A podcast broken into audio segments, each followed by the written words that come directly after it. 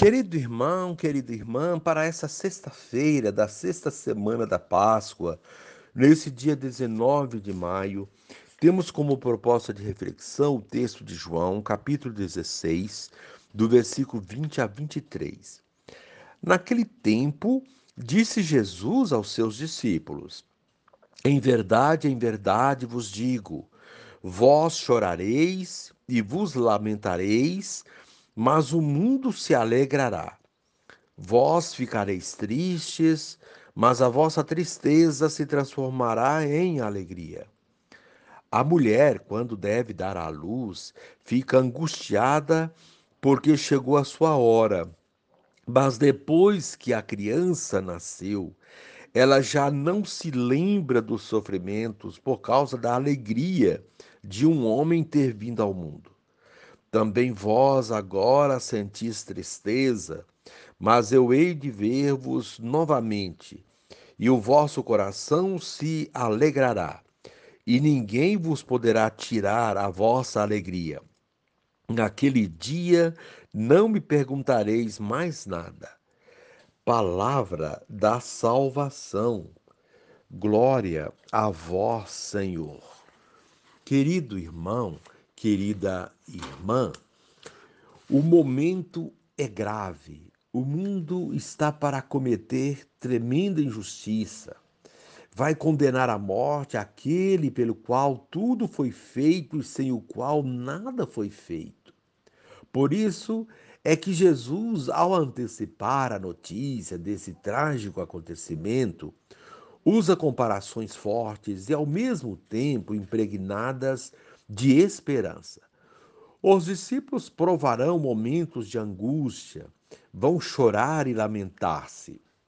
Terão a sensação de que o mundo injusto que Jesus veio combater está saindo vitorioso. Mas tudo sofrerá uma reviravolta. É verdade que as trevas cairão pesadamente sobre os discípulos, mas em breve serão substituídas pela luz que invadirá seus corações. A presença de Jesus ressuscitado dissipará todo o temor. E os discípulos, reencontrando o Mestre depois da sua paixão e morte, compreenderão que a, a dor é fonte de alegria. Querido irmão, querida irmã,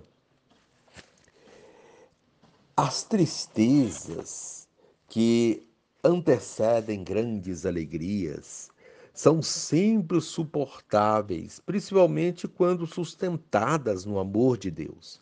Jesus traz presente como exemplo a angústia e as dores de uma mulher antes de dar à luz o filho. Depois do nascimento, a alegria é tão grande a ponto de relativizar as dores, isto é, deixá-las no esquecimento. É interessante como Jesus se preocupa com a tristeza dos apóstolos, sinal de que conhecia profundamente os sentimentos humanos. Como é grandioso pensar que Deus se fez plenamente humano para compreender a dinâmica da existência e ensinar como lidar com as diferentes facetas do sofrimento. Jesus garante que a tristeza advinda do seu segmento se reverterá em alegria. Querido irmão, querida irmã, a proposta do dia vale a pena acolher a tristeza, porque a alegria cristã nunca tarda. E encerrando este momento, rezemos juntos. Senhor e Mestre, sabes que teus discípulos ficarão aflitos e desorientados por causa de tua paixão e morte. Por isso os confortas com certeza de que ressuscitado voltarás para o meio deles. Então seus corações se alegrarão e ninguém vai tirar deles essa alegria. Amém. Querido irmão, querida irmã, dando continuidade à reflexão da palavra de Deus, da liturgia dessa sexta-feira, da sexta semana da Páscoa, nesse dia 19 de maio, você poderá acompanhar na sua Bíblia os textos, primeira leitura, Atos 18, 9 a 18, rezar o salmo responsorial, Salmo 46, o texto de João, capítulo 16, 20 a 23.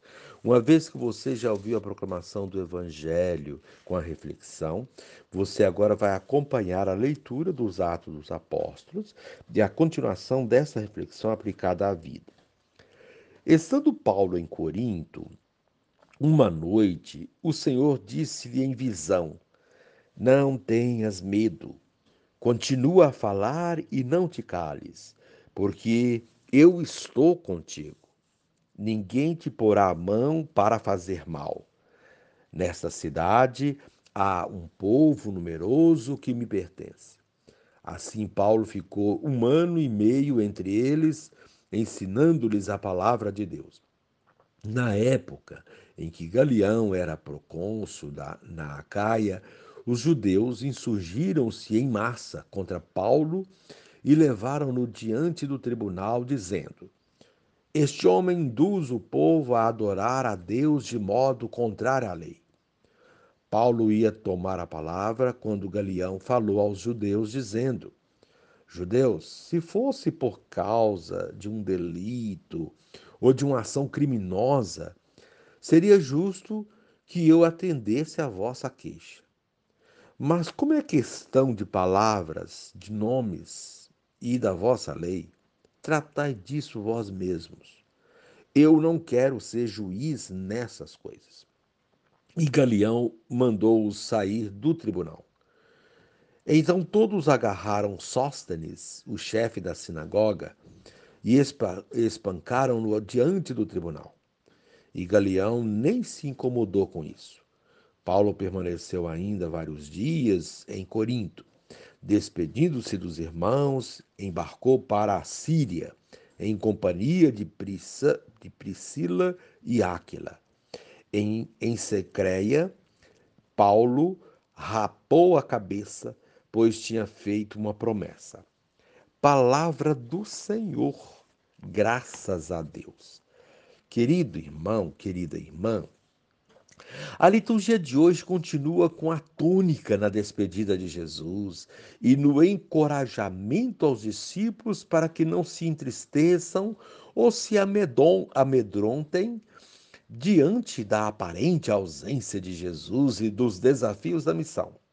São sinais da ascensão do Senhor que se aproxima e da vinda do Espírito Santo, Consolador, que será enviado em Pentecostes, razão da nossa alegria e força em Deus unitrino, Santíssima Trindade. Na primeira leitura, vemos o encorajamento de Paulo para que não tenha medo, pois Deus estará sempre com ele. Essa confiança de que Deus está presente lhe dá força para não desistir da missão mesmo que esta tenha muitos desafios, como vemos no mesmo texto que a liturgia propõe para este dia. Paulo, depois de ter uma visão na qual Deus o encoraja, permanece um ano e meio nesta área de missão. Era uma área cheia de conflito, e o texto de hoje relata que, num dado momento, os judeus insurgiram em massa contra Paulo. Ele recorda a visão que teve e as palavras do Senhor para que não temesse, pois estaria sempre com ele e ninguém lhe poria as mãos ou lhe faria alguma, algum mal. Quando temos essa certeza, os medos se dissipam na nossa vida e seguimos adiante. Quais são hoje as coisas que nos assustam? Quais são os medos que ainda nos paralisam ou nos enfraquecem na missão. Certa dose de medo é necessária para se ter noção do perigo, mas quando o medo nos impede de agir ou nos paralisa, é sinal de algum distúrbio psicológico ou falta de fé. A verdadeira fé nos dá confiança e razões da nossa esperança. Paulo dá demonstração de que tem muita fé e segue adiante na missão ao ser levado para o tribunal, vê Deus vindo em seu auxílio na atitude do procônsul Galeão, que não o condena, e mostra aos perseguidores que a atitude deles não tem consistência e não sabe e não cabe julgamento naquela instância. Paulo não foi condenado e pôde continuar sua missão, mesmo sem ver dissipada todas as perseguições, ameaças e violência, como as que ocorreram com Sóstenes, o chefe da sinagoga, que foi espancado diante dele e do tribunal, para amedrontá-lo e tentar detê-lo na sua ação missionária. Nada disso o amedronta e ele segue adiante. Ele permaneceu vários dias ali em Corinto, numa firme demonstração de segurança e confiança em Deus, e somente depois seguiu sua missão para outros lugares. Com isso, mostrou a todos e a nós que quem confia em Deus, mesmo diante das tribulações, mantém-se firme. É essa firmeza que Jesus pede aos seus discípulos no Evangelho de hoje, em que ele se despede dos seus, lembrando a tristeza que sua partida causará. Porém, afirma que, por mais que seja triste este momento de partida, ela não será maior que a alegria que virá depois. Se depois da noite escura vem o dia, depois da tempestade a bonança, assim também acontecerá com a sua partida. Muitos vão ficar tristes e chorar, mas depois a alegria será tão radiante que toda tristeza será esquecida. Desse modo, ele faz uma comparação usando a imagem da mulher que está angustiada no momento de, de, dar à luz, mas que depois de a criança nascer, a sua alegria é tão grande que se esquece até mesmo da dor. Assim também acontecerá com a sua partida, diz Jesus. Devido à sua paixão, sofremos, mas com a sua ressurreição temos a maior de todas as alegrias. Experimentamos isso nas solenidades que se aproximam. Jesus vai definitivamente para junto do Pai, ascensão e o envio do Espírito Santo, Pentecostes, que permanecerá sempre conosco, confirmando a visão e o encorajamento que Paulo teve do Senhor. Não tenhas medo. Continua a falar e não te cales, porque eu estou contigo.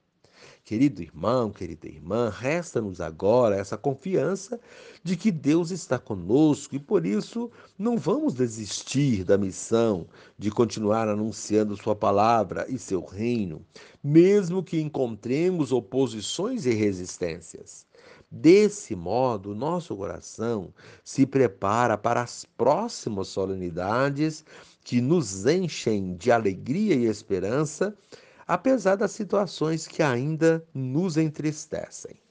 Querido irmão, querida irmã, encerrando este momento, rezemos juntos. Pai, ponha no meu coração a alegria que vem de ti, especialmente nos momentos de sofrimento e perseguição, pelo testemunho da fé. Amém.